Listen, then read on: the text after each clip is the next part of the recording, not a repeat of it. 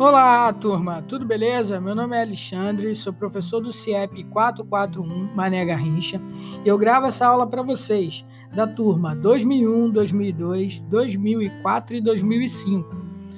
É, vocês estão revisando o conteúdo do primeiro ano de 2020. E nessa terceira apostila, nós vamos falar sobre lazer.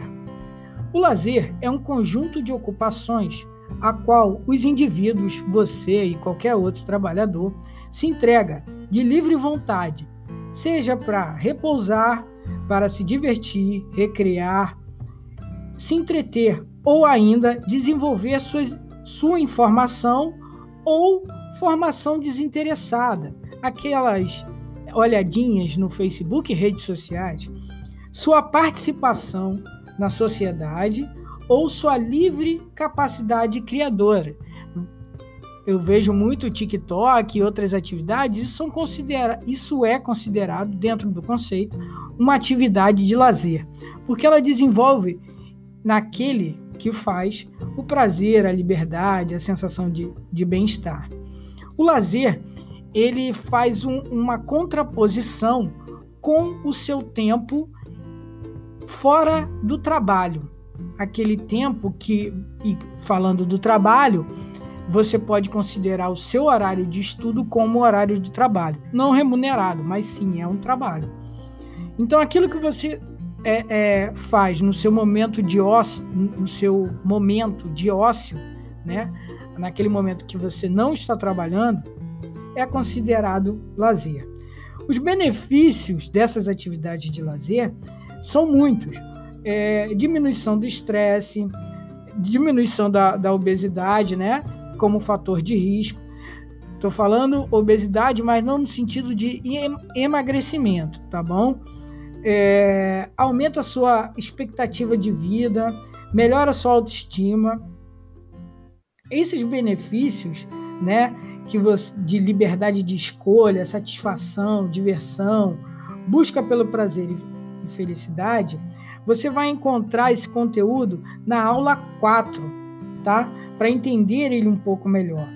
Isso tudo é programado de, e o governo estimula isso. Tanto que, se seu pai, sua mãe, ou você já trabalhou, é, mesmo adolescente como jovem aprendiz, não tem muito isso. Mas quem trabalhou de carteira assinada, dá uma olhadinha no seu contra-cheque, que você vai ver lá um terço de férias. Isso é um incentivo é, é, que é dado para o lazer. É incentivar e desenvolver, estabelecer ações é, voltadas ao lazer do cidadão, e no caso vocês estudantes, organizando espaços em áreas e atividades dentro do município voltadas para esse fim. Vamos entender isso o seguinte: esses espaços de lazer Quais são eles? Existe algum espaço de lazer próximo à sua casa? Você gosta de fazer o que quando é, é, como atividade de lazer para gerar esses benefícios? Esses benefícios que foi falado de diminuição do estresse, é, de liberdade de escolha, de satisfação, de prazer, de sensação de bem-estar e liberdade. O que você escolhe para fazer? Dentro dessas escolhas, nós temos um espaço que é muito característico do lazer, que é a praça. A praça, juntamente com outros espaços, é claro, é, públicos de cultura do lazer, é lugar que carece de zelo e manutenção. Esse zelo, ele pode vir de forma individual, cada cidadão ali participando no cuidar daquela praça ou daquela área ali, ou pelo poder público. É, no programa de aceleração criado, programa de aceleração do crescimento, criado em 2007 pelo governo, ele deixa bem claro qual era o objetivo quando foi destinado o dinheiro da verba pública para pra, as praças de esportes e cultura, que era integrar no mesmo espaço físico programas e ações culturais, práticas esportivas e de lazer, formação e qualificação para o mercado de trabalho, serviços socioassistenciais, políticas de prevenção à violência e inclusão digital, de modo a promover a cidadania em territórios de alta vulnerabilidade social das cidades brasileiras. É, será que nós temos esse, essas ações próximo à nossa escola ou no seu bairro? Será que ali é, a prefeitura concentra essas ações assistenciais nessas praças? A praça ela tem esse objetivo, não só de lazer, mas ele vai se estendendo um pouco mais. Às vezes as praças e as quadras até existem em alguns lugares, mas não estão em boas condições de conservação, ou se situam em alguns, alguns lugares de risco e, com, e sem segurança, né? Por causa da apropriação dos espaços públicos de lazer e da falta de segurança nas ruas, as pessoas estão sendo levadas a ficar reclusas em casas e a buscar alternativas em espaços ou áreas de lazer privados. Um exemplo seria o shopping, né? Ou então aquela galera que vai curtir um baile em um determinado local organizado, que também é uma atividade de lazer, mas é uma atividade de lazer privada. Por conta, e você vai lá por conta da segurança, né? É claro, buscando aquela sensação do prazer, da liberdade, do bem-estar e todo o benefício que proporciona aquele lugar.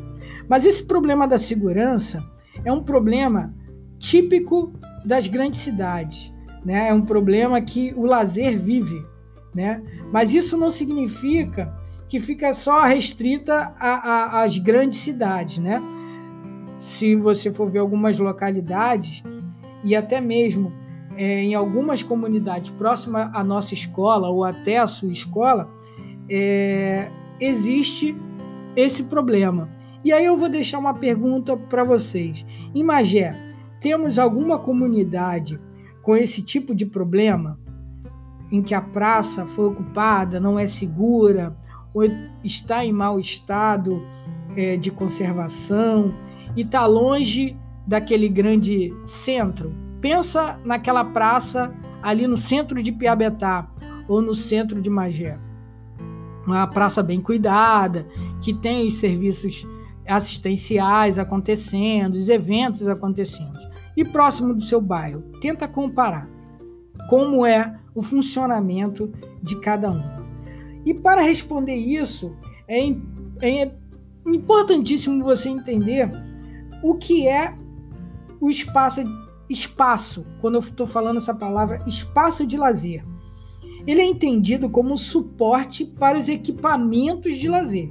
Então você tem a praça, que é o espaço, e dentro desse espaço ele vai suport, ele vai dar o suporte para que se coloque equipamentos de lazer.